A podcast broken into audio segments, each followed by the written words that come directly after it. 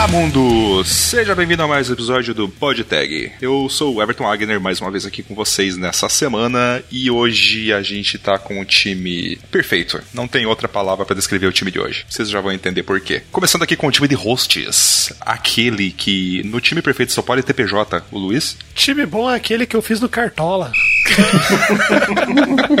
Brincadeira, eu nem tenho Cartola. Pensei que você ia falar que time bom era aquele de 94. Bebeto, Romário. Bebeto. O branco? Não, o branco jogava? Ih, não lembro. Não, o Branquinho gravou com a gente semana passada. Muito bom. Continuando, estamos aqui com a Laila, que no time perfeito só pode ter hipster. Time bom pra mim é aquele que tem memes. Tudo memes. Memes. Ô, louquinho, meu. Olha aqui, meu. Eita! E temos aqui dois convidados super especiais, porque eles são os nossos chefes, falando sobre times perfeitos, né? Eles são os nossos chefes, estão aqui gerenciando e acompanhando aqui a gente em tempo real aqui. Comprando.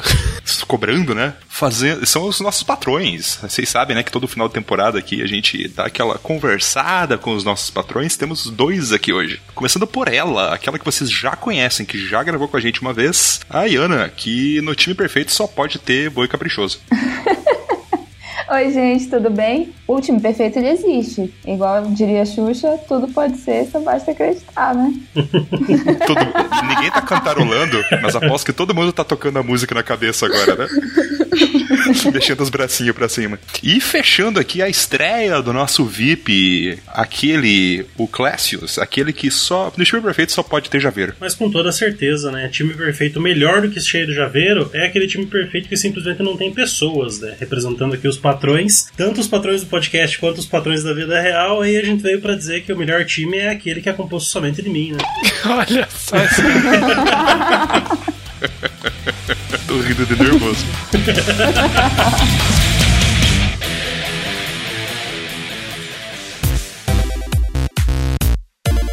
Você sabe que se você quer trabalhar junto com os melhores times, os melhores projetos presenciais e remotos do país, você tem oportunidades através da Impulso Network, que é a maior comunidade de tecnologia do país, que traz as melhores oportunidades, meetups, benefícios e muitas outras iniciativas que vão transformar a sua carreira. Olha, eu falo assim, até parece que eu trabalho lá, né, cara? É bonito.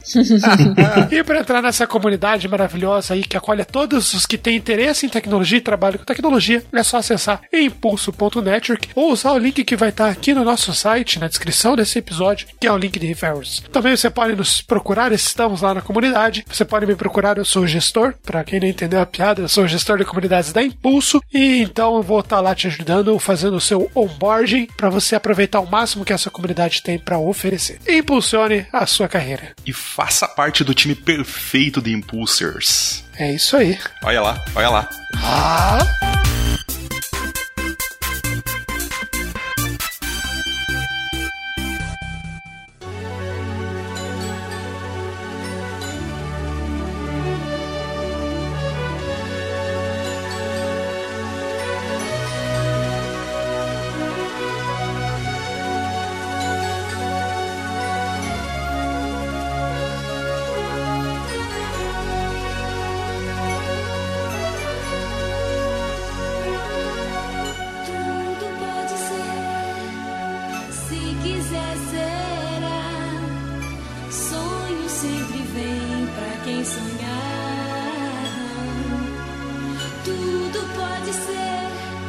E aí, pessoal, primeiro agradecer a presença mais uma vez desses VIPs maravilhosos que vieram salvar a pauta da semana. Isso aí, muitas palmas, palmas para vocês. Vamos começar a falar sobre a pauta. A gente hoje vai falar sobre a ideia da nossa querida Iana Gonzaga, que está aqui com a gente. A gente vai falar sobre o time perfeito. Cada um tem uma vivência, cada um tem um background técnico, um background de cultural também, né? A gente tem bastante perfil diferente de pessoa aqui. E cada um de nós tem uma ideia diferente do que é um time ideal, ou algum time que já trabalhou, o que que vê né, como um time ideal. Quem quer abrir aí para falar sobre algumas alguns pontos? As, talvez falando sobre times que não deram certo primeiro. Cara, de modo geral, acho que todos os times que eu trabalhei assim foram times legais, que eu gostei muito de, de trabalhar. Acho que as minhas experiências são de times, de outros times. Por supor, eu tava do meu time dependia de um outro time, do time terceiro. Aí isso afetava a produtividade do nosso time. Mas times que eu participei nunca deram errado. Sentiu um arzinho de prepotência, hein, Luiz? eu, eu, eu a garanto.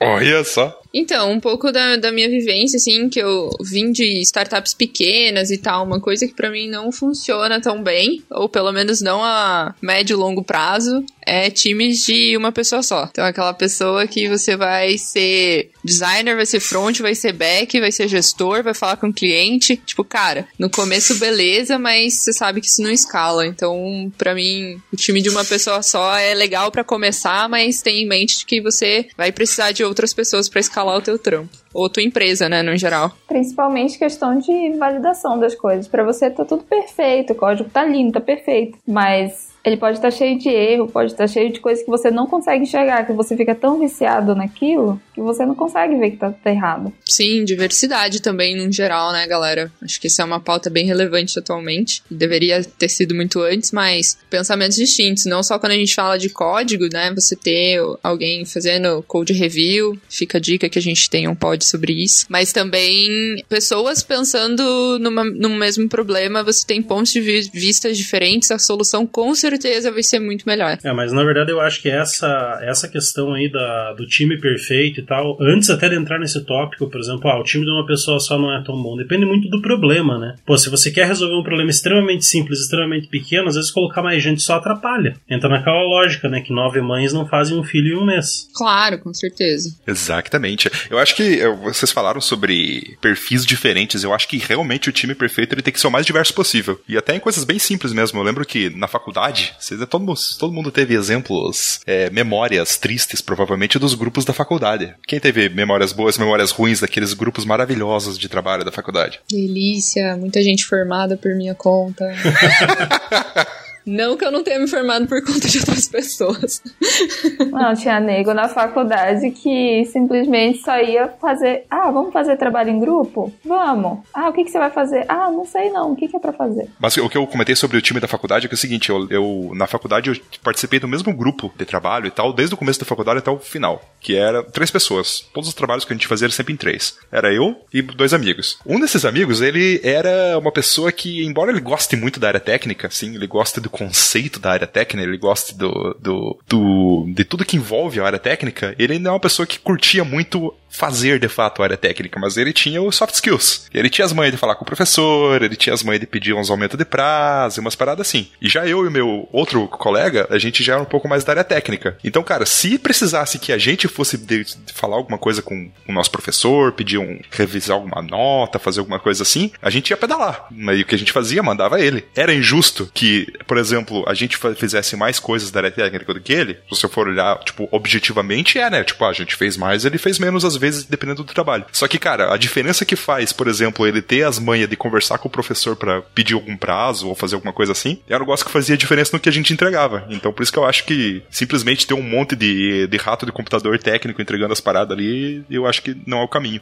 E às vezes é isso que as pessoas buscam na hora de montar um time, que eu acho que é um tiro no pé também. Ah, com certeza. Dependendo do produto que você vai trabalhar, o simples fato de você ter um cara que tem um pouco de capacidade de comunicação para poder conversar com o cliente, para poder conversar com o usuário, que em empresas maiores é o cara de UX, né? Isso é, é, essencial, assim, porque. E isso a gente vê desde a universidade, realmente. O cara que consegue negociar prazo, porque um time só de técnico tá fadado a fracassar, né, cara? A maior parte dos trabalhos não funciona. É, você ter a visão, né? Não necessariamente que um desenvolvedor não possa desempenhar uma visão de mais de negócio ou uma visão mais de, de UX, né? Uma visão mais do usuário. Mas, com certeza, quando você tem mais de uma pessoa, cada uma focada em uma frente, você traz visões distintas e o diálogo começa a ser muito mais. Não é negociar a palavra que eu queria, mas ele deixa de ser sempre em um viés só. Ele deixa de ser enviesado, né? Ele tem mais, mais contexto para se construir ou to tomadas de decisões e afins. Não, e mesmo porque para você tirar um produto do ar nunca é uma coisa simples, né? Então, a não ser que você esteja dentro de um time que está dentro de uma empresa muito maior, você produz só para o teu usuário interno, você precisa de outras. E entrando naquela ideia do episódio Soft Skills, você precisa de soft skills para poder interagir com esse pessoal que vai utilizar teu software, para poder interagir com as equipes que você depende. Dependendo do time que você tem, se tem um cara de infra, por exemplo, você não pode chegar falando de código ou brigando sobre questões muito muito técnicas, aí na, na parte de como que a coisa funciona lá na prática, você tem que falar um pouco a língua dele, entra aquela ideia de, de empatia, né? Eu acho que não só com o cliente, mas até com o próprio gestor, você precisa ter um pouco de comunicação. Porque como que você vai negociar prazo? Muitas vezes eles querem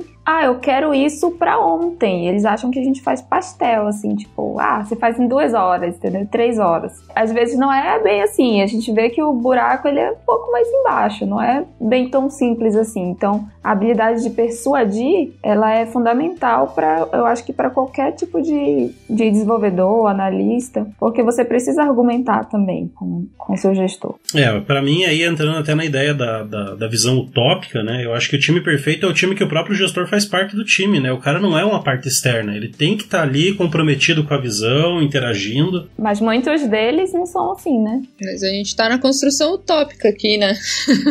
Sim, com certeza. Empresas menores isso é possível, né? Sim. É, empresas maiores estão buscando isso agora com aquela ideia de squads e todas essas palavrinhas da moda uhum. e o bingo do hype do momento. é, então, nesse modelo, é, o que, que o pessoal tenta? Tenta colocar to todo mundo que precisaria interagir de forma externa dentro do mesmo time para todo mundo ter aquela sensação de eu sou dono do que a gente está produzindo. Pertencimento, né? É, pertencimento. Pertencimento é a chave do produto que funciona, do time que funciona. Você deixa, né? Você como gestor ou você como stakeholder, né? Ó, o bingo. Você deixa de simplesmente apontar o dedo. Você faz parte da construção daquilo, né? Você, as, a, todo o squad, ou todo o time precisa de você como parte da construção. Você é mais um input com uma visão de negócio, uma visão de usuário, uma visão de, de tecnologia e por aí vai. Não, e eu acho que assim, isso, isso é um passo que a gente tá dando na direção do que a gente já começou lá com a Agile, com o Scrum, com essas outras metodologias. Sim. Porque antigamente, eh, pelo menos eu trabalhei em empresas que eram mais. não, não aplicavam o Scrum como tal, não aplicavam o Agile, não que a gente aplique da forma perfeita, mas dentro desse modelo, o, o pessoal, cada, cada pessoa, apesar de trabalhar uma do lado da outra, todo mundo no mesmo produto, cada um era um time. Porque delegava a tarefa para aquela pessoa, ela tocava sozinho, sem conversar com ninguém, entregava. Quem estava entregando mais estava feliz, quem estava entregando menos ia, ia fora. E no Scrum tem essa sensação de realmente pertencimento. Eu pratico muito isso dentro do meu time. É, dentro do meu time eu sempre faço eles fazerem parte de um resultado só, entendeu? Eu não faço eles terem esse trabalho individual. Ah, eu fiz, mas faltou trabalho de fulano. Mas você ajudou o fulano a, a testar ou analisar melhor da forma que deveria ser? Porque isso sim constrói uma equipe, né? Você fazer parte do processo todo até a entrega para o cliente. Sim, foi, foi muito mind-blowing, assim, quando eu entendi a aplicação do Scrum dessa forma que não importa se você não programou, mas se você está ali do lado, ajudando, tirando dúvida do pessoal e programou 2% do teu tempo, mas ajudou a construir o resultado final, você fez parte do time e contribuiu muito mais que ficasse com o teu fone de ouvido no teu canto lá e ignorando o resto do pessoal, né? Sim, eu acho que é interessante também as pessoas entenderem que o time ele muda bastante, né? Dependendo do projeto, dependendo da de como que as coisas estão andando, as coisas mudam, né? Passei por uma coisa parecida num projeto, primeiro projeto que eu tô trabalhando,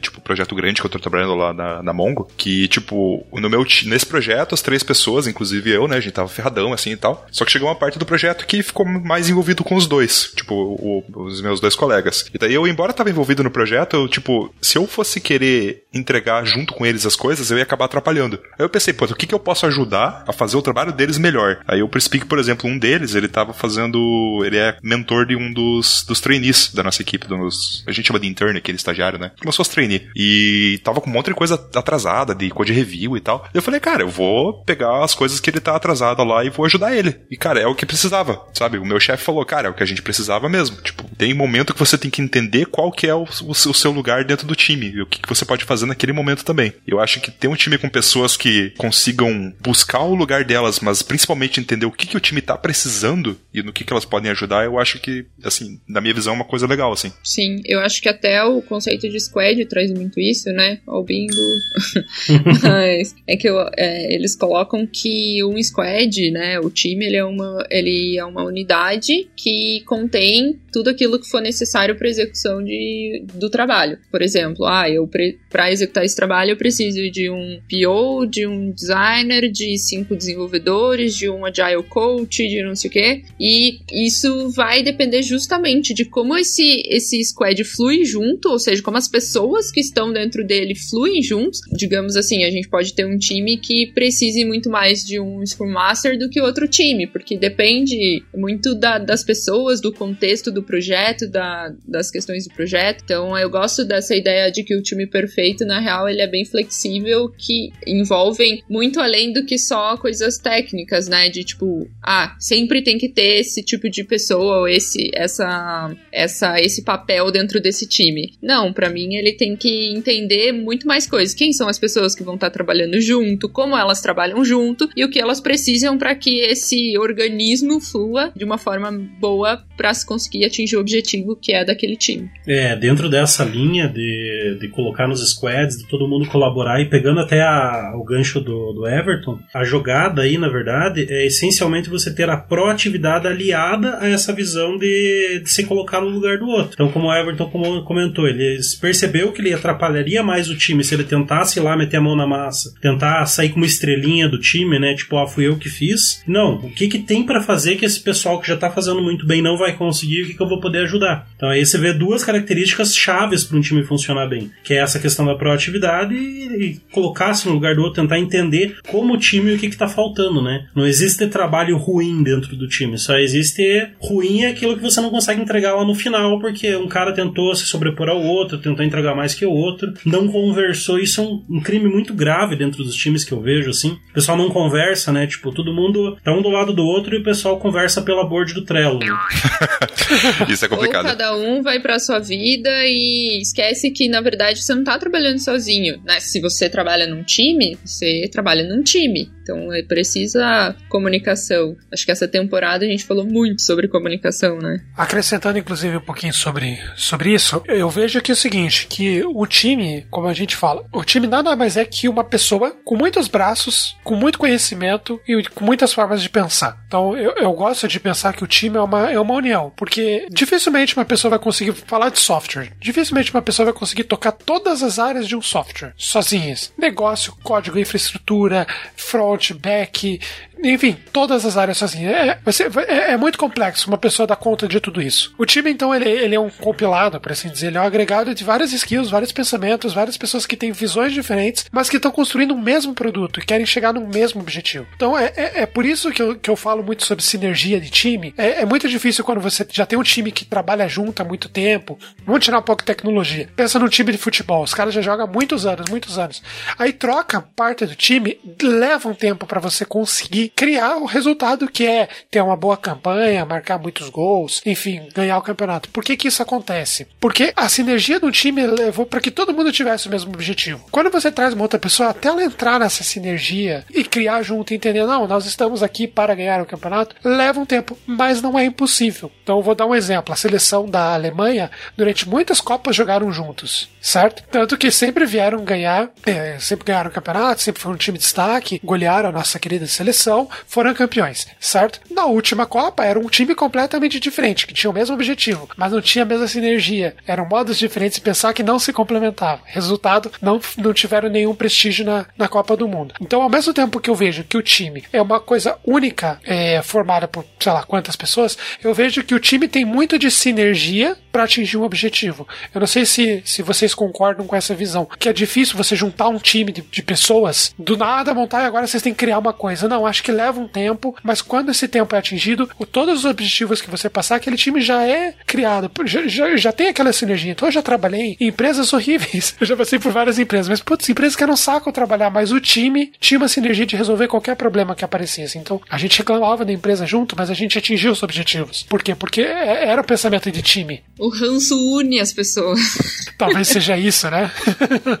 é, eu super concordo com você, Luiz. Eu acho que, ah, entrando lá de novo novo no soft skills, isso é o soft skills do time, assim. Você ter a sinergia, não adianta você ter pessoas com habilidades técnicas incríveis ou hard skills incríveis, sendo que como time elas não conseguem evoluir. Já passei também por, por equipes que tinham, cara, conseguiam trabalhar juntos e rampar e, puta, voavam assim para fazer entregas. E em outros times que, cara, precisava rodar uma manivelinha ali para conseguir. Isso envolve N fatores, né? Querendo ou não, quando a gente fala de time, somos pessoas, né? E pessoas, cada um, a gente tem todo aquele universo que a psicologia hoje estuda. Além dessa parte, eu acho que também você considerar o hard skill de cada um na hora de montar um time é importante. Não que seja o mais importante, na minha opinião, as duas coisas são importantes, né? Mas é você ter alguém que, que entregue um hard skill importante para aquele objetivo também é o que vai ajudar esse time ser o mais perfeito na, na minha visão, assim.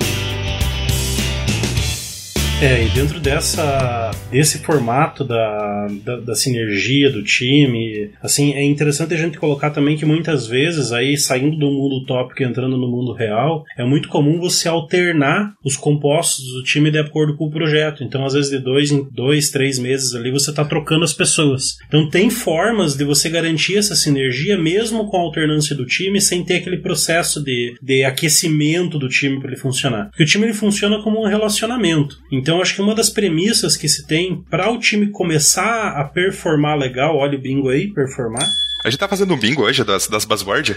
Aham, exatamente.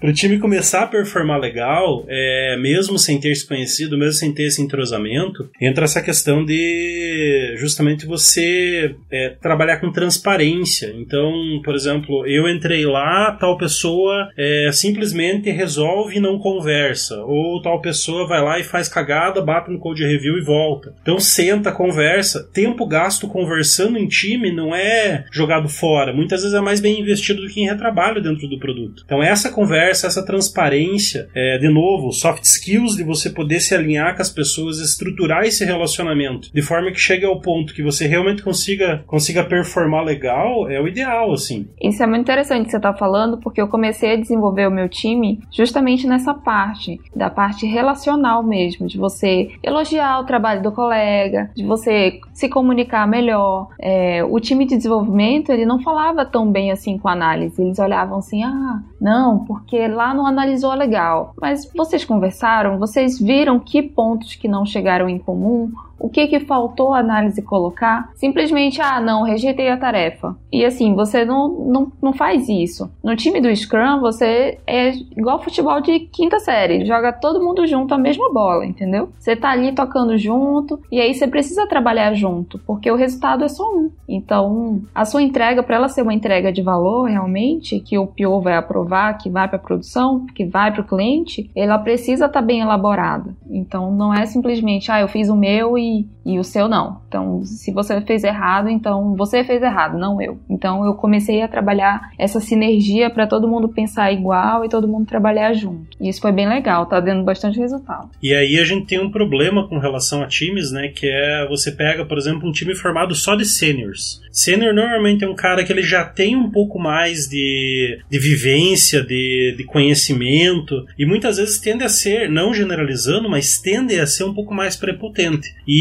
quando se coloca muita gente desse, desse mesmo perfil dentro de um time, se não tem transparência, se não tem esse alinhamento, essa, essa visão de time propriamente dita, é, eles performam menos do que às vezes um pleno e um monte de júnior. Então, a time em conjunto performa muito melhor do que cada membro individualmente somado, né? E isso que você vê se um time tá performando bem ou não, né? É, e você também, eu acho que tem uma responsabilidade bem grande nos gestores, né? Gestores de pessoas, em entender as características daquela pessoa e aonde ela rende melhor, no sentido de que, tipo, cara, eu tenho uma pessoa que ela tem uma característica monossilábica, tipo, que ela não, não, não é tão comunicativa e tal. Lógico, você tem que sempre buscar a evolução daquela pessoa, tipo, é, é para que ela cresça como como profissional e tudo isso. Mas ao mesmo tempo, tem, tem certas coisas que são é, características da pessoa e você tem que respeitar. Então, assim, eu vou entender o melhor dela dentro daquele espectro espectro de personalidade dela e vou inserir ela no contexto que faz sentido. Então eu não vou colocar uma pessoa mais introspectiva, uma pessoa com meias palavras, para gerenci é, gerenciar outras pessoas ou para é, ser a voz principal, né, na hora de falar numa reunião. Não, eu vou, lógico, se ela quiser se desenvolver, ela tem que ter oportunidade, mas às vezes a pessoa não quer também. Então eu vou trabalhar dentro do que ela tem a dispor e quer dispor, sabe? Sim, uma coisa que eu, que eu, que eu defendo mesmo do que, em cima do que vocês falaram, eu acho que o time perfeito é como se fosse um. Quem joga RPG? É tipo um grupo de RPG, sabe? Cada pessoa tem perfis diferentes, tem personalidades, tem. É, perfis diferentes mesmo, né? Você vai ter pessoas que são mais técnicas, pessoas que são menos técnicas, você vai ter o cara que é o cara fudido da infraestrutura, a pessoa que é especialista em internet, especialista em servidor e tal. Como já acho que o Classes falou, não dá pra fazer, por exemplo, um time só com sênior, porque né, aquela, aquela velha história. Primeiro que existe, é muito propenso a ter problemas até de conflitos por questão de ego ou conflitos por questão de que as pessoas estão querendo aparecer mais do que as outras, assim e tal. E segundo que eles não se desafiam. Eu acho que as pessoas têm que as, as pessoas têm que estar tá num ambiente com que elas se desafiem sempre, se desafiem naquilo que elas têm, que elas querem se desenvolver, como você falou mesmo. Eu acho que isso depende muito da equipe também, uma coisa que que, assim, eu, eu percebo que a gente tá falando de utopia aqui do time perfeito. Primeiro que time perfeito não existe, né? E o time perfeito depende muito do que, que esse time tá atendendo. determinado produto, determinado projeto, determinado cliente vai exigir um perfil de profissional diferente, né? Você tem algum tipo de profissional que é, sei lá, muito negativo em um tipo de time, por exemplo, uma pessoa que não se comunica bem, mas que aquele profissional que você pode dar qualquer tarefa que essa pessoa vai lá e resolve, você não pode perguntar nem como você sabe, cara, ninguém consegue fazer isso, só essa pessoa vai lá e ela sabe resolver. Só que esse tipo de pessoa em uma outra equipe vai ser vista como, às vezes, o cara é uma pessoa prepotente, uma pessoa que não sabe dar feedback, coisa assim e tal. Então,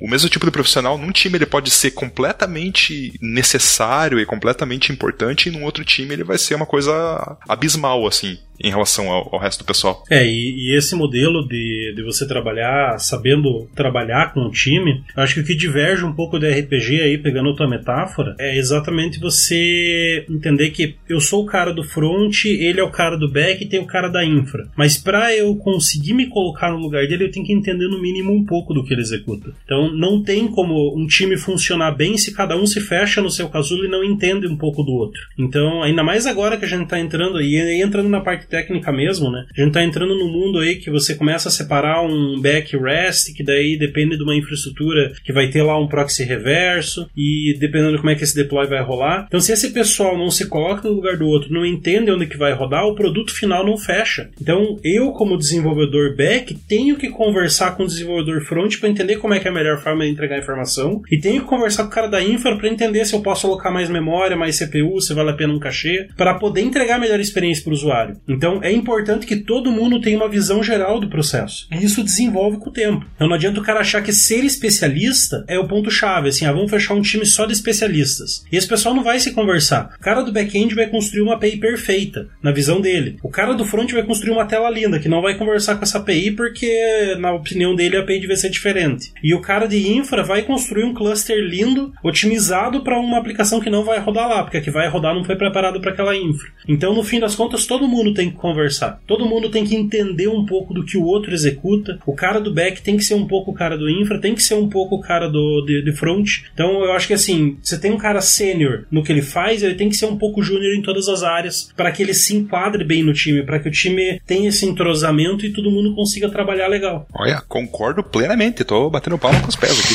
só com as mãos aqui. Tá?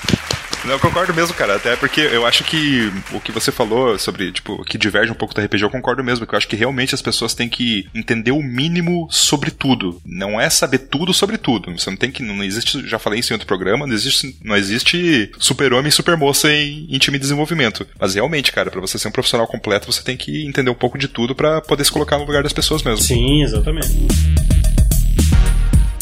Cara, eu queria puxar um pouquinho, um olhar um pouco mais prático do que seria esse time perfeito, olhando para papéis mesmo. Eu sei que varia muito de contexto para contexto, de tipo da empresa, mas acho que a gente consegue explorar alguns cenários aqui, que é até legal para quem tá ouvindo, que tá montando a sua empresa ou que tá passando por uma fase da empresa de escalar e estruturar um pouco o time, seria bem legal. Eu falo isso porque eu tô passando por isso, é um assunto que tá muito em alta no meu dia a dia aí. E esse desenho do time perfeito, com papéis perfeitos, é algo que tá na minha cabeça. Eu gostaria muito de compartilhar aqui com todo mundo. Show? Show! Show, manda lá. Show de bola! Então, falando um pouquinho do contexto de produto, né? Por exemplo, uma startup que tem um produto e tem um time de produto, tecnologia e design trabalhando todos juntos. Eu gosto muito de pensar num, numa unidade em produto, tecnologia e design. O Olish barra Laila Corp, a gente cada vez mais tem olhando, está olhando para isso, né?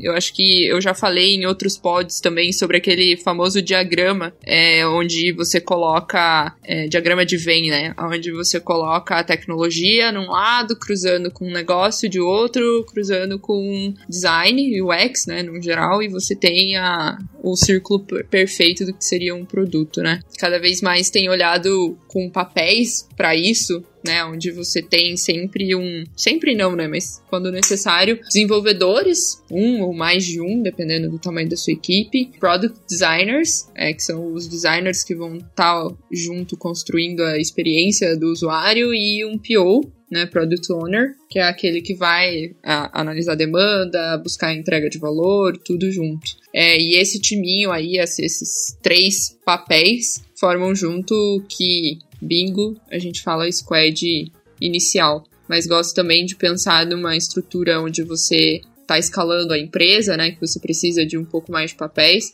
onde você tem UX researchers, você tem PMs olhando mais para o contexto geral, para médio prazo e longo prazo junto com o negócio, enquanto os POs olham mais para o dia a dia, o contexto de curto prazo. É, você tem também Agile Coach, coaches, Scrum Masters, é, que são pessoas que vão ajudar esse time fluir, né, no dia a dia, olhar o cycle, cycle time. Meu Deus, é muito termo. olhar, é, olhar o dinamismo dessa empresa, dessa empresa, desse time, dessa entre, da, das entregas e tal. E você também ter gestores de pessoas, né, claro, sempre olhando. Então, tech managers, você vai ter gestor, gestão de design, você vai ter líderes ali olhando para a pessoa e líderes olhando para os seus papéis. Então, você tem desenvolvedor, você tem um tech lead também. Dependendo do tamanho da sua empresa, você precisa desse papel, né? Que é alguém que vai centralizar algumas coisas e fazer esse repasse. Você vai ter também Product Designer Lead. Não tem muito nome na nossa área, né? Cada empresa inventou um nome, mas seria o cara que vai estar tá junto com o PM olhando para médio prazo, né? E consumindo do, dos pesquisadores, né? Dos UX researchers também, é, para levar para os squads é, contextualizados no dia a dia trazerem as soluções. O que, que, vocês acham disso? Não sei se vocês também têm essa questão do, desse contexto de produto e tal. Eu acho que eu bati bingo só com a tua fala, sabe? Muito termo, né? Galera, vai ter um glossário aqui no final na descrição. Não, assim, agora pegando sério eu acho que, assim, eu, eu, acho excepcional quando a gente vê uma empresa que consegue crescer e escalar, sabendo trabalhar com uma estrutura de papéis legal, assim, que acaba não caindo por aquela ideia do gerente, do gerente, do gerente, do gerente. Mas eu acho que é, é legal a gente comentar também do cenário, do pessoal que tá ouvindo aí, nem todo mundo trabalha numa empresa, num porte desses, e se a gente puder puxar aí para alguns cenários diferenciados. Aquela startup que tá começando, a agência, o pessoal que trabalha com software sob demanda, demanda, trabalha com projeto de software. Então acho que cada um desses cenários exige um tipo de time distinto, exige uma forma de, de se alocar distinta. Mas o que é constante, além dos nomes, são os próprios papéis, mesmo que eles estejam já agregados muitas vezes numa pessoa só ou num time muito pequeno. Por exemplo, eu tenho a minha startup, comecei ela com mais dois sócios, os dois eram técnicos, então por aí, e os, nós três éramos de back-end. Então por aí você tem uma ideia que a gente não tinha UX designer, a gente não tinha gestor, a gente não tinha nem administrativo. E até poucos anos atrás era mais ou menos assim. Então a gente começou a escalar pouco e essa tarefa de você ir desvencilhando o papel de dentro de uma pessoa é algo complexo. Tirar algo que ela já fazia para dar para alguém fazer e trabalhar com esse processo de delegação, ele é tão trabalhoso quanto fazer o time trabalhar em sinergia. Então, por exemplo, hoje eu desempenho lá o papel de arquiteto. Eu estava muito acostumado a pegar e fazer na prática e hoje é muito aquela questão de poder definir, dar as diretrizes, passar para o time, comunicar isso e ver o pessoal tocando e segurar aquela vontade de ir lá catar o teclado da mão do cara e fazer por conta própria.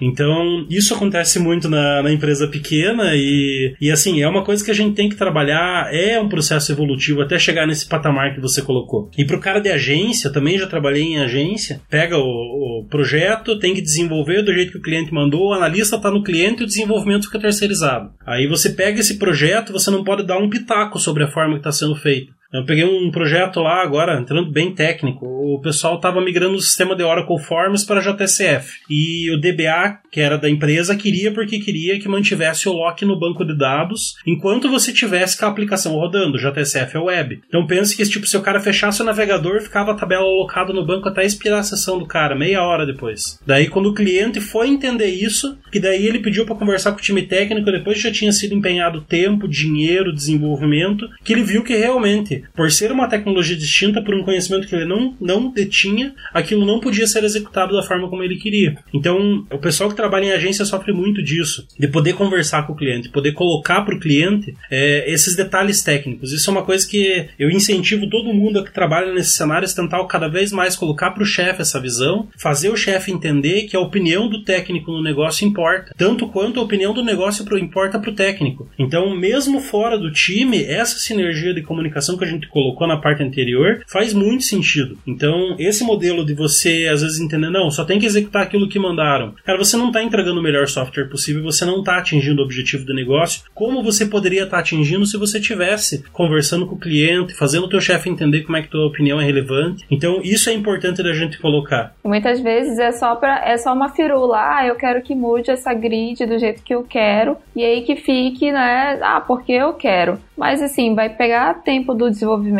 vai pegar, né, horas da sprint que talvez você podia estar tá usando para alguma coisa mais útil, né? Fazer uma é, colocar uma funcionalidade estratégica que você talvez a, a concorrente ela não tenha e você quer se destacar no mercado. Então, esse tipo de sincronia faz muita, faz muita diferença quando você tem um time, você consegue conversar, você consegue negociar, né? Tanto com o cliente quanto com, com o seu gestor. Não, e, e é legal você coloca isso nesse cenário, inclusive, para quando você vai trabalhar lá. Por exemplo, você é um desenvolvedor, tem as tarefas para serem executadas que foi demandada pelo negócio, mas você olha para aquele código, você sabe que ele precisa ser refatorado. Isso. Que dentro de poucos meses ele vai ficar inviável de ser mantido. Se você não sabe comunicar isso pro teu chefe, se você não tem a habilidade de expor isso, é você que vai ter que dar manutenção naquele código porcaria que você está vendo hoje que vai evoluir dessa forma. Então isso é importante que todo mundo entenda. Todo mundo é parte do produto final, todo mundo é pai daquela criança. Se ela saiu feia, todo mundo tem culpa, né? Sim, uma coisa que vocês comentaram que eu acho interessante, comentaram antes, né, sobre a sinergia das pessoas entenderem que todas elas fazem parte do mesmo do mesmo produto, né? Todo mundo que trabalha em todas as partes de um produto faz parte do mesmo time, né? Eu acho interessante a gente olhar para um,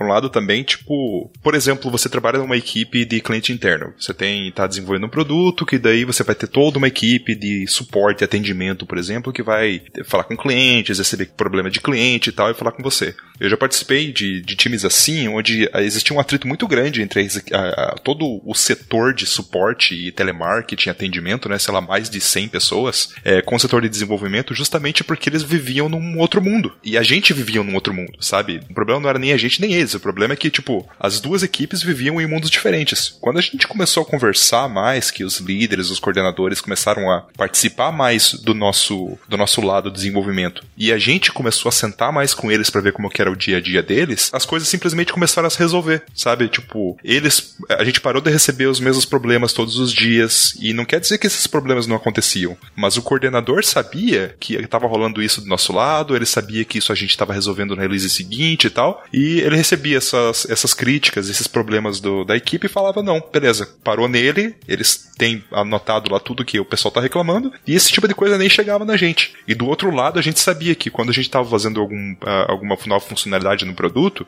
a gente falava, ó, oh, por que, que a gente aproveita e já não puxa esse botão aqui? Porque eu lembro que duas semanas atrás o, o coordenador reclamou que o pessoal é, tava sentindo falta disso, sabe? As pessoas entender que desenvolvimento, operação, implantação, suporte, atendimento, cara, todo mundo que trabalha em volta de um software faz parte do mesmo time. É, eu acho que é muito também a cultura da empresa, né? Eu, eu cara, você falando isso, eu já consegui lembrar de inúmeros uh, outros lugares em que isso aconteceu, sabe? E é, é, eu acho que a grande questão é como você une uma empresa inteira. Tipo, ah, beleza, quando ela é pequena, 5, 10 pessoas, é muito mais fácil. Você vai ali no boca a boca, né? Você consegue trazer essa pessoa com uma comunicação mais leve. Agora, quando a empresa tem 180, 250, 500 pessoas, como que você traz todo mundo para esse mesmo objetivo? Porque, querendo ou não, quando você está trabalhando numa empresa, não importa se seu time é o de atendimento, se seu time é aquele squad de desenvolvimento, cara, todo mundo tem que mirar para o mesmo lugar, que é o objetivo da empresa, né? É o crescimento da empresa, crescimento do serviço e tal. Então, enquanto você não tiver isso intrínseco na cultura da empresa e a empresa, como entidade, prover isso para os seus funcionários, você sempre vai ter esse problema de, de equipes. Então eu acho que é, é algo que as empresas, né, quanto maior,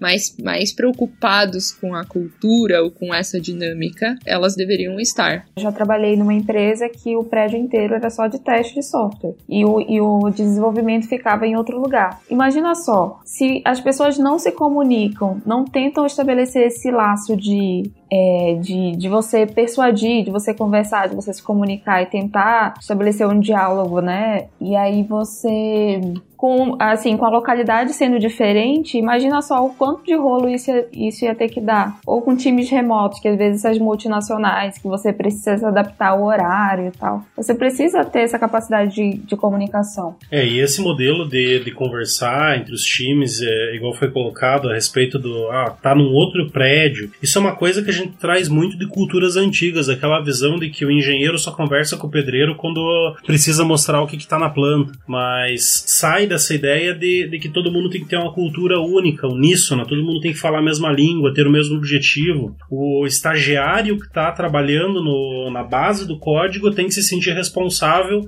quando a empresa consegue uma rodada de investimento, porque ele contribuiu para aquilo. Essa sensação de dono é essencial. E eu acho que isso entra muito naquilo que foi colocado da ideia de transparência, que é justamente se eu tenho a mentalidade de dono, tá certo que eu posso ser um júnior, posso ser um estagiário, não no sentido pejorativo, não no, no sentido sentido negativo, mas assim, alguém que acabou de entrar na empresa, mas eu vi algo errado, eu vi um processo que não tá legal, tá fora da minha área, eu vou dar opinião, vou falar, vou querer ajudar, vou contribuir. Na pior das hipóteses, eu vou entender por que, que aquilo é daquela forma. Mas é muito melhor do que você ficar remoendo internamente, xingando a empresa porque aquilo tá acontecendo e não contribuir para mudar, né? Então é, é aí que entra muito essa ideia do próprio soft skills, que já foi comentado reiteradamente, mas é entender como que você se coloca dentro da empresa. A contribuição que você dá para a empresa não é só o código que você faz, é toda a tua situação lá dentro. Muitas vezes esse estagiário ele consegue ver uma falha na ferramenta de code review, ele consegue enxergar um problema no processo que poderia ser simplificado, ele pode opinar, ele pode dar sugestão. E aí, se a empresa realmente for inteligente, souber é, aproveitar essa oportunidade, ela aprende com isso. Ela aprende com o cara de teste que está sempre resolvendo o mesmo, sempre batendo o mesmo problema. O que eu acho interessante lá na empresa que eu tô é que eles pagam uma recompensa. Às vezes é dinheiro, às vezes é um almoço num restaurante legal, mas assim, quem fala sempre isso é o Gavron para mim. Ele fala assim, Ana, eu pergunto para ele, ah, meu time alcançou a meta, deu tudo certo. Ele, ah, compra chocolate, paga um almoço. Aí ele fala que ele é o cara que organiza os almoços, né, lá, lá da empresa dele, que faz todo mundo ficar gordo. o Gavron, ele é arroz de festa. Mas assim, é, o importante é você sempre recompensar a sua equipe de alguma forma. E assim, estabelecer que todo mundo é igual. E assim, quando houver uma recompensa em dinheiro, vamos dividir em partes iguais, que é para todo mundo se sentir parte do produto. Para todo mundo entender que às vezes um erro que acontece não é aquela pessoa que fez, é o time inteiro. Sim, exatamente. Nesse modelo de processo, inclusive, tem uma coisa que as empresas fazem que é muito errado da perspectiva de time. Olhar para muitas vezes o cara tá paga mal, tem alta rotatividade de funcionário, então ele põe a culpa nas pessoas de que o processo dele não funciona. Daí o que, que ele faz? Ele coloca mais processos. Então o cara vai lá, ele exige que agora o desenvolvedor não conversa mais com o tester. Ele tem que documentar tudo num Word, que esse Word vai ser enviado junto com o código, instruindo o cara de teste como é que ele tem que testar. Então, é, eu já vi esse tipo de processo, e isso é uma coisa que o próprio Agile coloca lá no manifesto, o pessoal que se reuniu colocou no manifesto Agile, que assim, é pessoas antes de processos. E isso vai exatamente na ideia de time. Então só faça o processo que é estritamente necessário. Deixe que as pessoas se entrosem. Se você tem um problema com o processo, que ah, tá muito, tendo muita rotatividade, então o problema é outro, não é agravar mais o processo. Você não vai conseguir chegar no ponto, por mais que muito gestor sonhe em chegar nesse ponto, que ele consiga trocar um desenvolvedor igual ele troca uma peça do carro, né? Então, isso impacta o time, impacta na forma como a estrutura trabalha, né? Com certeza. E cada vez, qualquer pessoa, na verdade, né, quando ela passa a fazer parte da, do, da equipe, passa a fazer parte daquela empresa, não que ela não, não, não é substituível no sentido do, da, da operação do trabalho que ela faz, o hard skill dela. Mas cada vez mais a gente entende o quanto a empresa olhar para a pessoa como uma pessoa e não como um recurso da empresa apenas, né? Como a, a máquina que ainda não é automatizada, melhor vai ser essa relação. É, e, e esse modelo de você entender que cada pessoa é única dentro da empresa é a chave de sucesso que muitas empresas têm, têm encontrado, né? Muitas ainda estão à caça, mas é justamente isso, de você entender que um cara entrou na tua empresa agora, ele vai demorar três meses para absorver a cultura, ele vai demorar mais alguns meses para se entrosar, ele vai começar a produzir dentro de um tempo que é exclusivo dele. E daí, se você tem alta rotatividade, você nunca tem ninguém plenamente produzindo, você sempre tem todo mundo em processo de treinamento, seja ele técnico ou seja ele cultural. Então, na prática, a empresa que paga mal e tem alta rotatividade acaba tendo um prejuízo enorme, porque ela perde muito por nunca aproveitar o potencial total de ninguém. E na cabeça desse gestor, ah, o desenvolvedor não presta, porque esse pessoal não entende cultura, porque esse pessoal não funciona. Então, isso até vai um pouco de encontro com essa ideia do pessoal de ficar pulando de empresa em empresa também. É, se tem uma empresa que consegue trabalhar com processo de valorização e consegue entender, dá uma chance, porque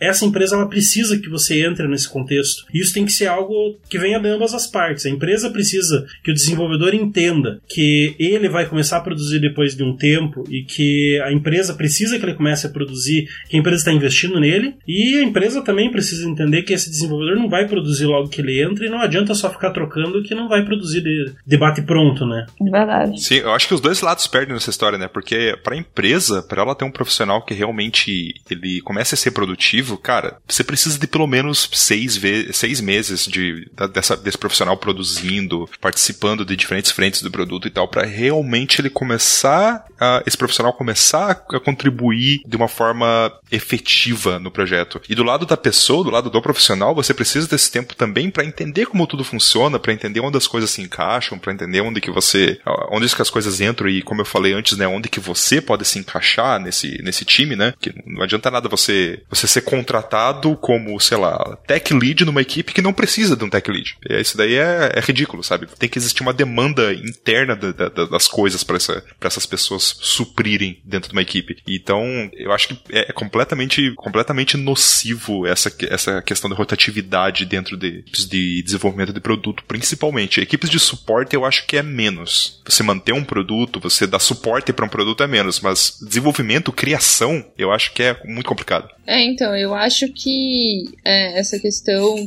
porque quando você está falando de produto, né, é um pouquinho diferente de quem trabalha com projeto, de escopo fechado e tal. Quando você fala de produto, você está falando de uma evolução contínua. E evolução contínua, ela é composta por curto, curto, médio e longo prazo. Se você ficar trocando as pessoas, você sempre vai estar tá perdendo essa visão, esse conceito longo prazo, sabe? Então, você é, manter as pessoas, né, lógico, pessoas boas, né, não pessoas que só fiquem ali por estar ali, que tem muita empresa que é sentimento de família e esquece que trabalho é trabalho, né? Não que eu não trate os meus coleguinhas de trabalho como minha família, mas no sentido de que, cara, se você tá produzindo, se você é um, bom profissional para aquela empresa, né? Porque é relativo isso, você tem que ser mantido ali, né? É bom para a empresa, é bom para você, como vocês já comentaram, justamente por essa visão de longo prazo, né? E por toda a experiência. Quanto maior a tua experiência dentro daquele contexto, melhor para a empresa, porque você vai ter trazer uma puta bagagem para contribuir com essa visão de médio e longo prazo e não ficar focado só no curto prazo, né? É, e, e eu acho que é, é interessante, assim, porque a gente vive, é, pelo menos, eu não sei, é, não sei exatamente vocês, mas a, a, minha geração é uma geração que pula muito de emprego em emprego. Eu acho que essa geração que tá vindo agora pula muito de emprego em emprego. E o pessoal muitas vezes tem, até a gente vê aquele pessoal que tem, sei lá, uma tendência a ter um pouco de depressão, ah, eu não produzo, tal pessoa produz muito mais, e a pessoa não entende que o que falta para ela não é conhecimento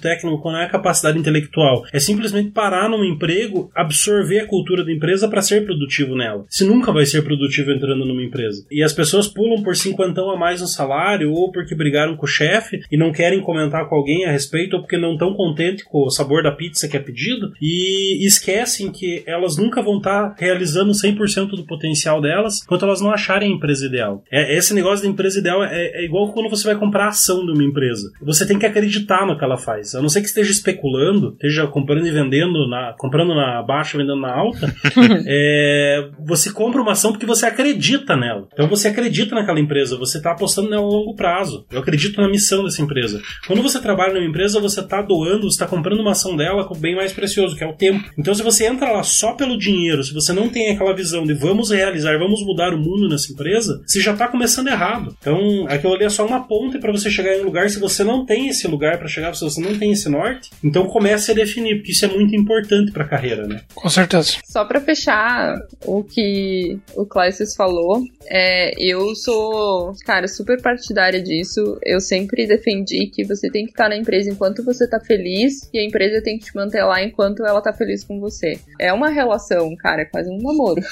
Se não tá feliz, mano, sai fora, entendeu? É ruim para você ir trabalhar quando você tá infeliz ou trabalhando sem um propósito, justamente porque você perde toda a tua capacidade evolutiva ali, né? Você está só gastando o teu tempo. Então, se você não acredita onde você está, se você não tá feliz para onde a empresa tá indo, mano, sai fora, entendeu? Vai ser melhor para todo mundo. E a empresa é a mesma coisa. Se aquele profissional não tá condizendo com o que a empresa está buscando, o que a empresa está precisando, na boa, cara, vamos se separar, entendeu? Eu te desligo e tá tudo certo. Eu não acho ruim a separação de funcionário e empresa, sabe? Acho até boa, porque se você tá se separando, normalmente é porque um dos lados não tá feliz. Então, eu indico para todo mundo e sempre que alguém é, comenta sobre o assunto, eu, eu costumo dizer isso. É, mas eu, eu acho que assim, você tem que tomar muito cuidado porque tem gente que faz isso sem nem levantar uma questão antes. Claro. Então, às vezes a pessoa tá insatisfeita com uma coisa muito ridícula na empresa que ela pode mudar só de falar, mas ela opta por sair ou de ficar ali sofrendo com o trabalho sem falar. Então, eu acho que assim, quando ambos chegam na conclusão de que realmente não dá certo, não vai conseguir mudar, não é essa cultura, não bate com a minha visão, isso tem que acontecer o mais cedo possível, né? A ideia é do teste automatizado. Fale antes. Então, se você vai demorar um ano para entender que a empresa não é certa para você, você perdeu um ano da tua vida. Então, se você conseguir descobrir isso nos primeiros meses... É a questão do feedback, é, ela é fundamental, né? Sim. Conseguir entender isso nos primeiros meses é o ideal, porque daí você faz a, a tua vida, é, você consegue focar naquilo que você precisa. Então, ah, não deu, não bateu com a empresa, beleza, vou pra próxima. Mas não gasto meu tempo e não gasto dela, né? Sim, mas eu também, eu também acho, além disso, concordo plenamente, mas eu acho também que a, nós somos seres mutáveis. Companhias, como são feitas de pessoas, também são, são, são entidades mutáveis. Então, pode acontecer de você estar tá há três anos na empresa e ela até então fez muito sentido para você. Só que houve alguma mudança, tanto sua, talvez, como pessoa, ou da própria empresa, né? O organismo, empresa mudou alguma coisa e começou a não fazer mais sentido. Eu acho que uma primeira coisa é você começar a levantar essas suas questões, né, que estão te fazendo, você como profissional, né, que estão te fazendo refletir sobre o assunto que né, estão te incomodando. Se isso não for ajustado, né, não for simplesmente uma crise momentânea e tal, cara, vai pra frente, segue o baile. Eu acho que é, você sempre tem que estar tá pontuando essas coisas, sabe? Não, com certeza. Isso até eu posso dar um exemplo prático. Primeira empresa que eu trabalhei, eu entrei como estagiário, fui para Tech Lead e daí a gente separou numa, numa equipe de P&D. E dentro dessa equipe, assim, eu gosto muito do dev, gosto muito da técnica, então a gente tava pesquisando um sistema voltado para área de recarga, projetando com carga, fazendo testes de estresse, algo extremamente legal, equipe motivada. Acabou esse projeto, entrou um projeto de BI com Pentaho. E a equipe não não, gostava de trabalhar com aquela ideia de dados, não tinha esse feeling. Então todo mundo ali tava naquele ambiente maçante. E eu falando pessoal, a gente vai pesquisar o primeiro BI, vai treinar uma equipe e a gente vai voltar a pesquisar alguma outra coisa. E o cara, beleza, beleza. Foi arrastando, eles não mudavam, até que eu simplesmente falei, ó, tô saindo, tá aí a equipe, tá aqui o conhecimento, falou, eu vou buscar alguma coisa aqui que seja mais alinhada comigo. Faz todo sentido, concordo plenamente. Galera, vou aproveitar então fazer uma interrupção antes da gente fechar o episódio. Para quem é de Curitiba, só anunciando aí que nós temos uma parceria com um evento muito legal chamado Recruta Tech, a inserção aí. E PodTaggers tem 20% de desconto no evento. A gente já gravou, inclusive, fez uma cobertura é, do evento, entrevistou todos os palestrantes, estávamos lá presentes. E daí, nesse ano, agora nós temos 20% de desconto. Vai, vão ter várias novidades, vão ter mais trilhas, mais palestrantes. Vai ser um evento muito maneiro. Então, dia 14 de setembro, em Curitiba, no Positivo Ecoville, o cupom para utilizar lá, ter o desconto maneiro é Parceria PodTag. Beleza? Podemos voltar para o episódio. Então, beleza, pessoal, vamos partir para o encerramento. Já deu uma hora de programa aqui. Queria fazer só uma, uma provocation final aqui. Queria passar o microfone na mão de todo mundo aqui para cada um definir uma pequena frase, o seu time perfeito. Começando pela Laila. Cara, rapidamente é o time que se comunica bem e tem sinergia, que foi o que a gente falou. Trabalha todo mundo bem junto e consegue desenrolar os problemas que produto tem. Para mim, time perfeito foi o time que escreveu o roteiro do último Vingadores. Porra, a galera mandou benzão. Aí, o time perfeito são os Vingadores, né? Exato. Eu acredito que o time perfeito é aquele que tem vontade de aprender todos os dias. Bom, para mim, um time perfeito é aquele que tem um bom entrosamento, tem todos os conhecimentos agregados e consegue resolver qualquer problema. Resumindo, é um time comigo. Me contrata, beijo. Clécio vai receber uma pilha de currículo essa semana, cara. Que é inacreditável. E fechando aqui, eu acho que o time perfeito é o time que tá fazendo esse podcast maravilhoso do Brasil. Esse é um time perfeito.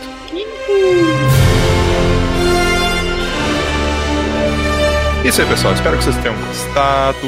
Acompanhe a gente, continue essa discussão, dê sua opinião lá na nossa comunidade do Discord, podtag.com.br. Clica lá no canto superior direito, comunidade do Discord, entra lá, fale com a gente, dê sua opinião, fale qual é o seu time perfeito e faça parte dessa comunidade perfeita de os melhores podtaggers do Brasil. Vocês concordam, pessoal? E seja VIP você também. Isso, e seja VIP você também. Como faça como a Iana e o Clássios, os nossos queridos maravilhosos e perfeitos, eles são perfeitos. É o time perfeito de VIPs. DC Brasil. Acesse. Ah, olha só. Acesse podtag.com.br barra apoie, veja os nossos planos de financiamento coletivo e jogue dinheiro na gente. É isso aí. Digam tchau. Tchau, gente. Falou, pessoal. Tchau. Aquele abraço. Até um dia. Podtech.com.br